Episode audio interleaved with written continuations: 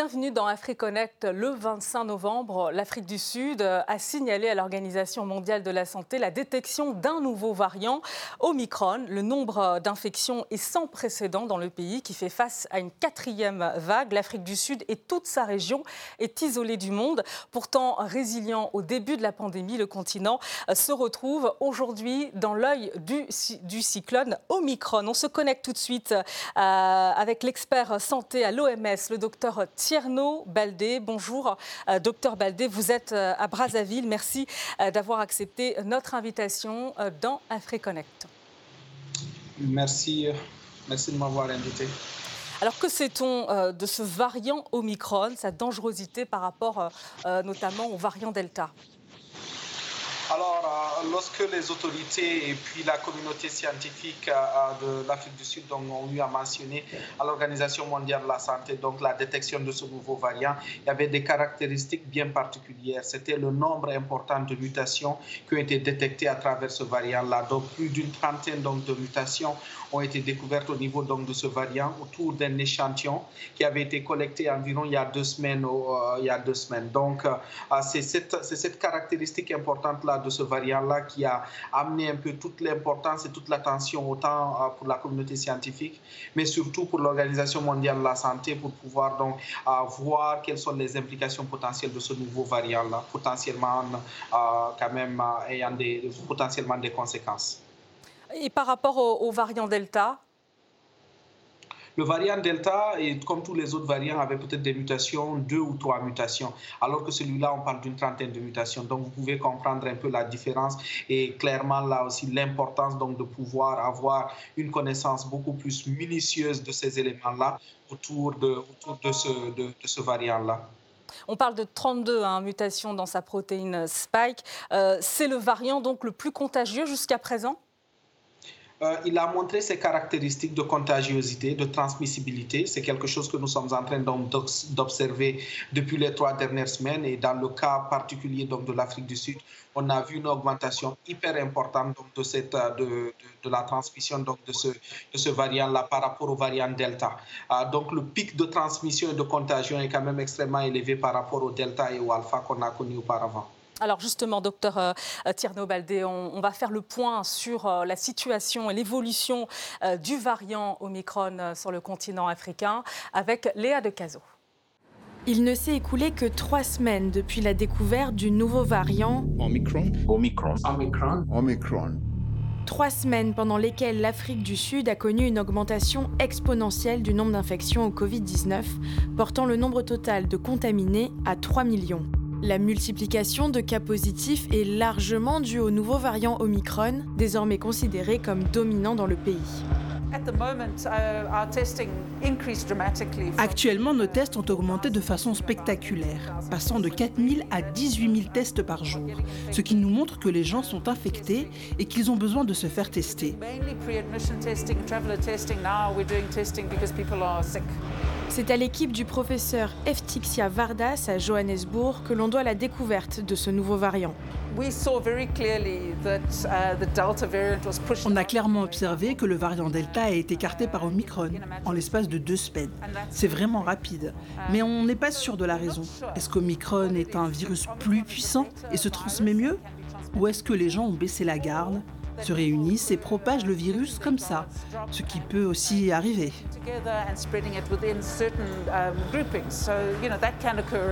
Si Omicron a été identifié ici, en Afrique du Sud, rien ne prouve que c'est dans cette zone géographique qu'il s'est développé. Pourtant, plusieurs pays occidentaux ont pris la décision de fermer leurs frontières aux ressortissants d'Afrique australe.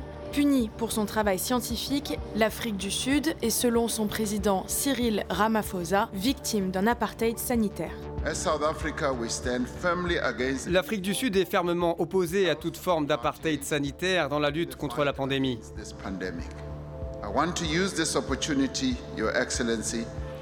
Je veux profiter de cette occasion, Votre Excellence, pour appeler une fois de plus les pays qui ont imposé ces restrictions de voyage à revenir de toute urgence sur leurs décisions, à lever ces interdictions et à permettre aux gens de voyager. La découverte de ce nouveau variant remet la question de l'inégalité vaccinale sur la table. Même à l'échelle du continent, la fracture est visible. Les pays prospères comme le Maroc, la Tunisie ou l'Afrique du Sud disposent d'une couverture vaccinale plus élevée que leurs voisins tchadiens, soudanais ou congolais.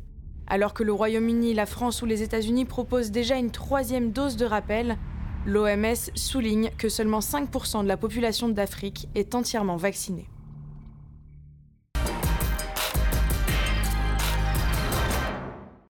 Alors l'Afrique australe euh, n'est pas la seule région touchée. On peut citer au moment où l'on se parle, euh, docteur Tierno Baldé, également l'Afrique de l'Ouest. Euh, comment la situation pourrait évoluer? Alors, on a vu, comme vous l'avez si bien dit, hein, l'Afrique du Sud est à sa quatrième vague. Dans le continent africain, ici, on est pratiquement à la troisième vague. On a fini donc la troisième vague. On a vu une évolution, on a vu la dynamique évolutive un peu de cette pandémie-là.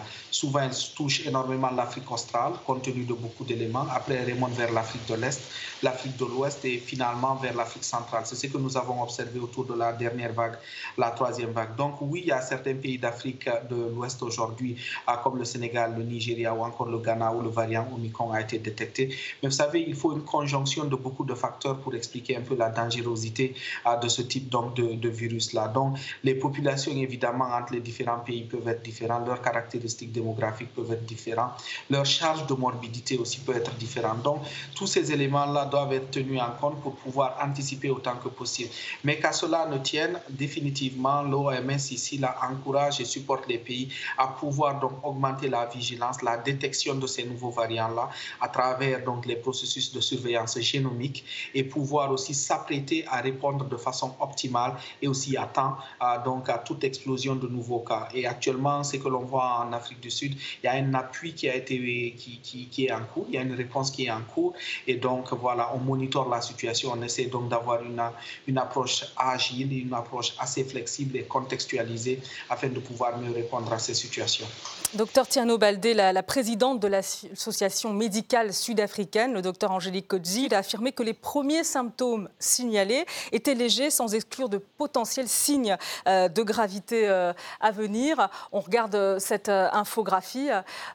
Justement, l'OMS a averti face au danger que représente Omicron, qui pour l'instant, à en croire le docteur Kodzi, donc ne présente pas de forme grave chez les personnes très jeunes. Est-ce que ça, d'abord, c'est une tendance qui se confirme. Et quelles sont les informations dont dispose l'OMS Actuellement, ce que nous avons constaté et qui est aussi confirmé par les autorités sud-africaines, c'est que le nombre d'hospitalisations n'a pas grandement augmenté. On n'est pas en train de voir ici, comme au début donc, du variant Delta, ici, donc une augmentation importante d'admission dans les services de réanimation. Donc, ce n'est pas ce qui est observé actuellement. Une fois de plus, ça nous prend un peu de temps pour pouvoir voir l'effet que ça peut avoir, euh, parce que l'éclosion initiale aussi a eu lieu donc, dans des milieux où il y avait plus de jeunes. Donc, dans des milieux scolaires.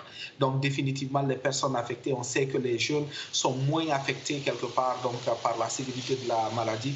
Voyons voir, donnons-nous encore deux ou trois semaines, voir le comportement donc, du virus auprès d'autres types de populations et par la suite des conclusions qui sont beaucoup plus robustes pourront être tirées et se dire oui euh, quant à la sévérité un peu de cette maladie-là. Mm. Mais à date, je pense qu'il y a encore des capacités qui existent. On mentionnait qu'il n'y a que 6% des lits en réanimation qui sont actuellement occupés euh, par des patients Covid dans l'Afrique du Sud. Donc il y a encore une grosse marche un peu qui existe pour pouvoir au moins adresser des besoins au cas où ça, se passerait ainsi.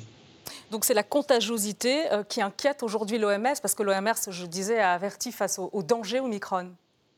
Oui, la contagiosité, elle est importante, mais qu'à cela on n'a pas encore tiré de conclusion sur la sévérité de la maladie, ni sur l'effet de la maladie sur les vaccins ou encore sur les traitements. Vous savez que le, scientifique américain Anthony Fauci affirme qu'il pourrait être plus euh, contagieux, mais moins sévère, comme vous le disiez, euh, euh, que le variant Delta. Ça veut dire, le premier enseignement que l'on pourrait tirer finalement du variant Omicron, c'est qu'il y a des variants qui vont être très contagieux, mais moins virulents. C'est possible?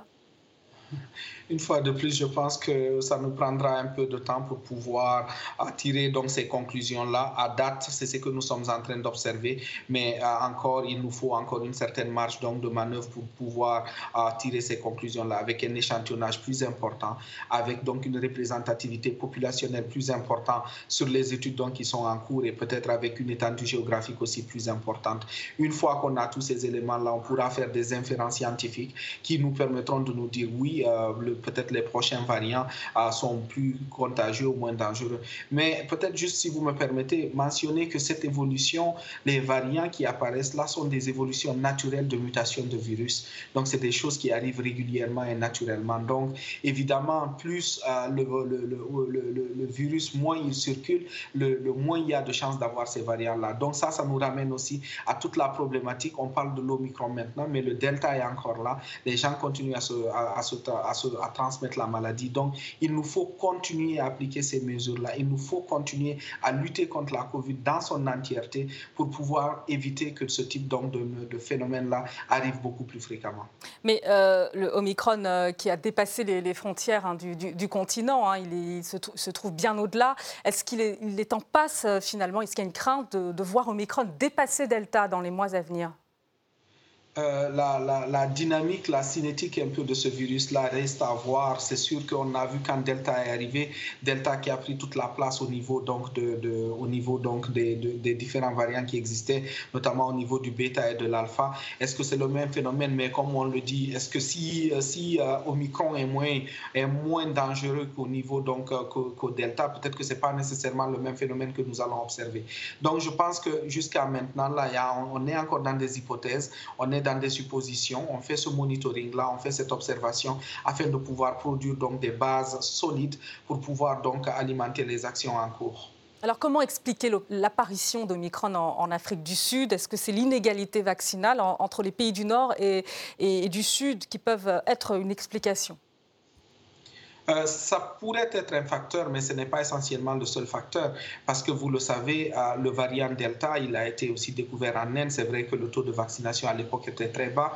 Le Alpha a été découvert au, UK, et là aussi, évidemment, c'était au début de la pandémie, la vaccination n'était pas là. Euh, mais le Gamma aussi, il était aussi au niveau donc, du Brésil. Donc oui, les variants, ils peuvent apparaître un peu partout. Et moi, aujourd'hui, on se dit aussi, est-ce que vraiment c'est là où que ce variant-là, il a apparu? Peut-être qu'il a été rapporté là pour la première fois ça aussi, c'est un élément important à mentionner parce qu'aujourd'hui, on voit qu'il est détecté dans d'autres pays. Sans qu'il y ait eu nécessairement une histoire donc, de voyage, un historique de voyage à partir de l'Afrique du Sud. Donc, une bonne leçon à tirer, c'est d'abord les capacités vraiment de détection euh, de ce variant-là pour toute la communauté mondiale, on va dire, parce que la détection qui a été faite là et le partage de cette information à temps pour pouvoir permettre à tous les pays de se préparer, d'attirer leur attention, c'est quelque chose déjà d'important et de très majeur. Et quelles sont les informations dont vous disposez sur l'efficacité finalement euh, des vaccins euh, à protéger euh, contre Omicron? On parle actuellement d'une baisse de l'efficacité des vaccins contre ce, ce, variant et selon une étude, il faudrait au moins trois doses pour les vaccins à ARN on est au courant de ces informations-là. Quand on fait le parallèle avec le Delta, c'est sûr que l'efficacité de certains vaccins avait baissé, mais par contre, les vaccins permettaient toujours, quelque part ici, d'éviter la survenue des cas sévères et des cas critiques, donc euh, des, maladies. C'est ça l'objectif véritablement de ces vaccins-là. Ils n'empêchent pas à ce que quelqu'un tombe malade, mais au moins ils cherchent à protéger parce qu'ils déclenchent une certaine immunité donc, à l'égard donc, du virus. Par contre, ici, comme on le disait, il est encore très tôt. On est juste à deux semaines ou trois semaines donc de la découverte de ce nouveau variant-là. Ça prendra un peu plus de temps pour pouvoir analyser. Et l'Organisation mondiale de la santé travaille avec tous ses différents partenaires actuellement. On travaille avec tous les scientifiques pour pouvoir donc tirer ces conclusions-là le plus rapidement que possible. Euh, docteur Tiano Baldé, on va marquer une courte pause et poursuivre euh, dans un instant. Euh, restez avec nous. retour dans AfriConnect après cette courte pause.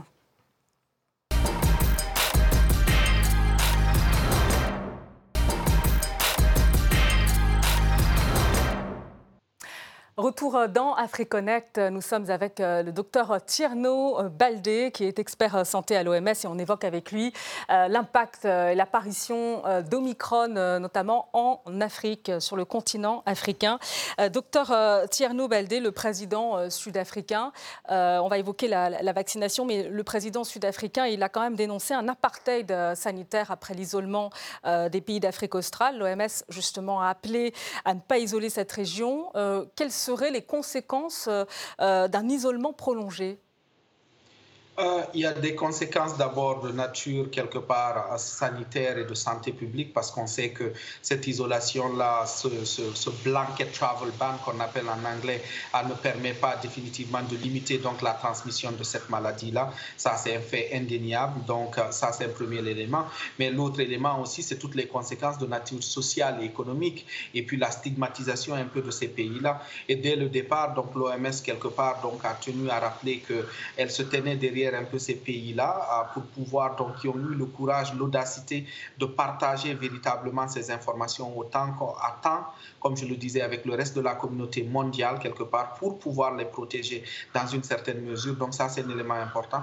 Mais il y a toutes les conséquences aussi sociales et économiques.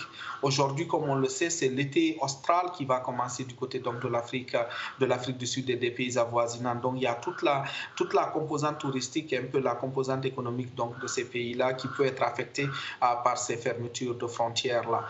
Et euh, évidemment, on, encourage les pays qui ont imposé un peu ces, ces fermetures-là véritablement à adopter d'autres mesures qui sont des mesures qui sont plus proportionnées, qui sont beaucoup plus rationnelles et puis qui s'appuient aussi sur des évidences scientifiques pour protéger leur population. quelles mesures euh, préconise l'OMS par exemple, le testing. Le testing que l'on peut faire véritablement là, de testing à des jours rapprochés euh, pour certaines personnes qui viennent de ces pays-là, des investigations de cas qui peuvent se faire aussi là, donc savoir si les personnes sont, elles sont plus ou moins à risque, ou encore la quarantaine. C'est tout ça, c'est des éléments, je pense, qui peuvent permettre d'éviter la stigmatisation, à ce que l'on apprenne à vivre avec cette maladie-là et limiter les conséquences économiques, sociales un peu de cette pandémie-là.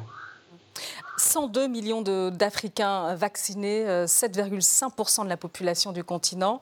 Euh, il y a plus de 80% euh, de, la population qui, n'est pas vaccinée. Et dans les pays du Nord, avec notamment l'apparition, l'effet Omicron, on est déjà passé à, la troisième dose.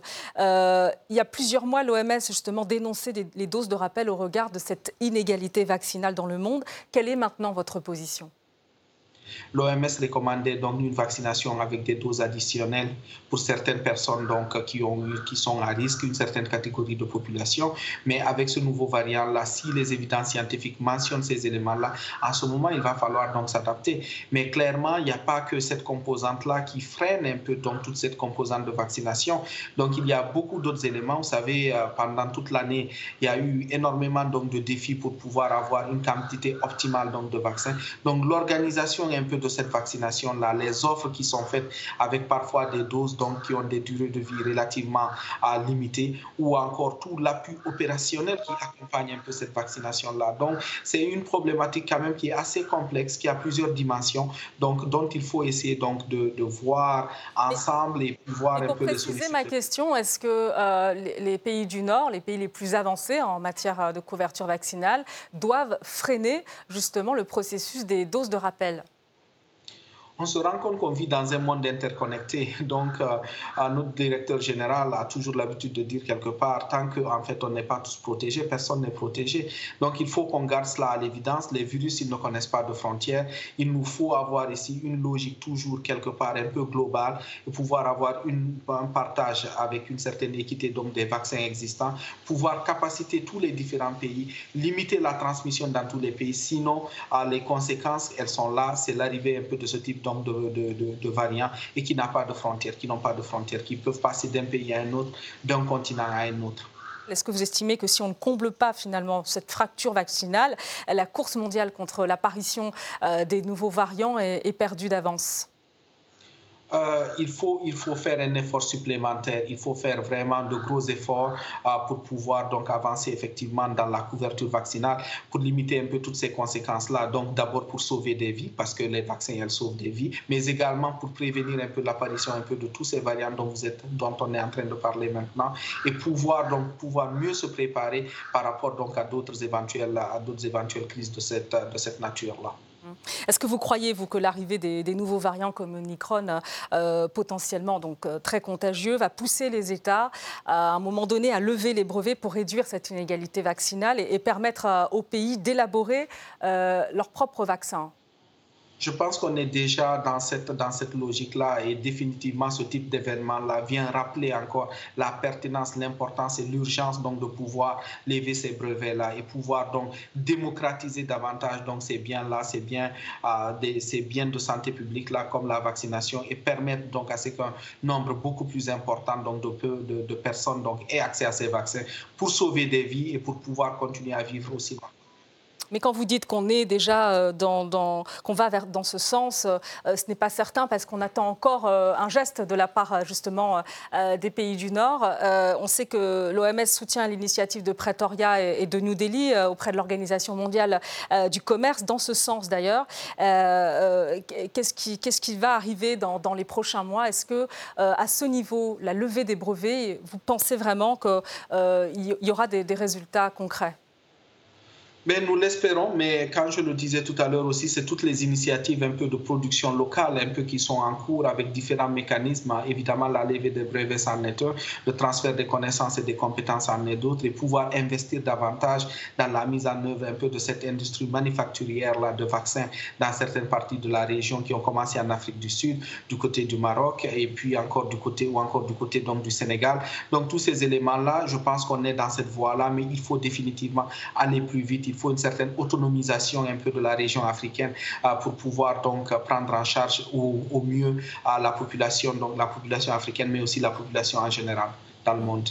Mais vous croyez que justement l'arrivée de, nouveaux vaccins sur, le marché euh, continental euh, va résoudre euh, le, problème parce qu'on sait que la, faiblesse de la couverture vaccinale sur le continent africain, elle est aussi liée au scepticisme des populations qui refusent de servir en quelque sorte de cobaye à des vaccins qui ne sont pas homologués en Europe, par exemple. Euh, les vaccins, la plupart des vaccins qui sont disponibles quelque part en Afrique ici sont des vaccins qui sont passés à travers les tests de validation donc, de la communauté scientifique sous la coordination donc, de l'Organisation mondiale de la santé. Tous les vaccins qui passent par les mécanismes COVAX ou encore les mécanismes AVAC sont ces vaccins-là. Donc véritablement, euh, je pense que c'est des vaccins qui répondent absolument aux mêmes critères un peu de validité et de scientificité avec tous les autres vaccins qui sont distribués dans les autres régions du monde. Mais un point important que vous avez mentionné, évidemment, il s'agit de convaincre davantage les gens à aller se faire vacciner. Donc ça, c'est un élément important et je pense qu'il y a une grande bataille à mener ici dans les prochaines semaines, dans les prochains mois, pour convaincre donc les populations africaines qui sont restées longtemps aussi sans avoir ces vaccins-là, pour qu'ils aient accès à ces vaccins-là, donc pour qu'ils acceptent de prendre ces vaccins. Hum. Alors, il y a le scepticisme des populations, mais le manque de doses aussi. Vous faisiez allusion euh, au, système COVAX. Euh, le bilan euh, de COVAX, il faut en parler quand même, parce que fin novembre, 737 millions de doses envoyées sur les 1,46 milliards prévus. On est quand même loin du compte. Est-ce que là, l'OMS tape du poing sur la table et dénonce un échec? Euh, il, y a eu, il, y a eu, il y a eu des enjeux, il y a eu des enjeux majeurs. Euh, vous savez, euh, à un moment donné, il y a eu toute cette crise-là avec le Delta, donc dans cette industrie-là, donc en, Inde, qui était censée fournir un peu les vaccins pour le mécanisme COVAX. Il y a eu beaucoup d'éléments donc, qui se sont passés depuis le mois de juillet jusqu'au mois de novembre. Mais ce qui est important aussi à mentionner, c'est qu'il y a maintenant quand même une, une exportation assez importante, un envoi assez important donc, de vaccins dans la région. Donc il y a, une, il y a quand même un, certain, une certaine évolution un peu de la disponibilité des vaccins.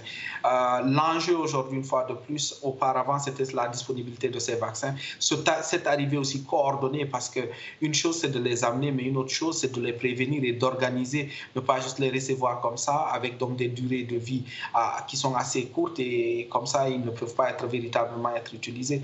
Aujourd'hui, il y a des pays qui ont fait de la démonstration d'une capacité optimale à pouvoir distribuer des vaccins, des pays comme le Rwanda, par exemple, qui reçoivent des vaccins, qui les vaccinent, qui sont passés maintenant même à la vaccination des adolescents. Donc il y a de bons exemples quand même qui sont là. Et il faudrait qu'on encourage, qu'on accompagne les autres pays qui n'ont pas encore ce degré un peu d'agilité, là, cette vitesse d'administration des vaccins à pouvoir le faire aussi. Alors, la Chine a promis euh, un milliard euh, de doses. Il s'agira de dons ou de soutien justement à la production euh, locale. Où, où, on en est au niveau de la recherche d'un vaccin sur le continent? Euh, je pense que cette annonce-là, elle a été faite la semaine dernière, donc c'est quelque chose que nous saluons évidemment. À l'arrivée de davantage de vaccins dans la région, dans le continent, c'est quelque chose de très positif. Donc ça, c'est une initiative véritablement à saluer. Et puis, toutes les autres actions qui devraient encourager aussi véritablement la production locale ou encore la, génération de nouvelles innovations euh, qui pourraient nous permettre donc d'accroître cette couverture vaccinale, mais aussi tous les autres moyens de réponse parce que les vaccins constituent un élément, mais il y a tous les autres éléments. Aujourd'hui, par exemple, pour la prise en charge, l'oxygénothérapie. Quand les gens sont malades, il faut les mettre sous oxygène, les cas critiques et les cas sévères.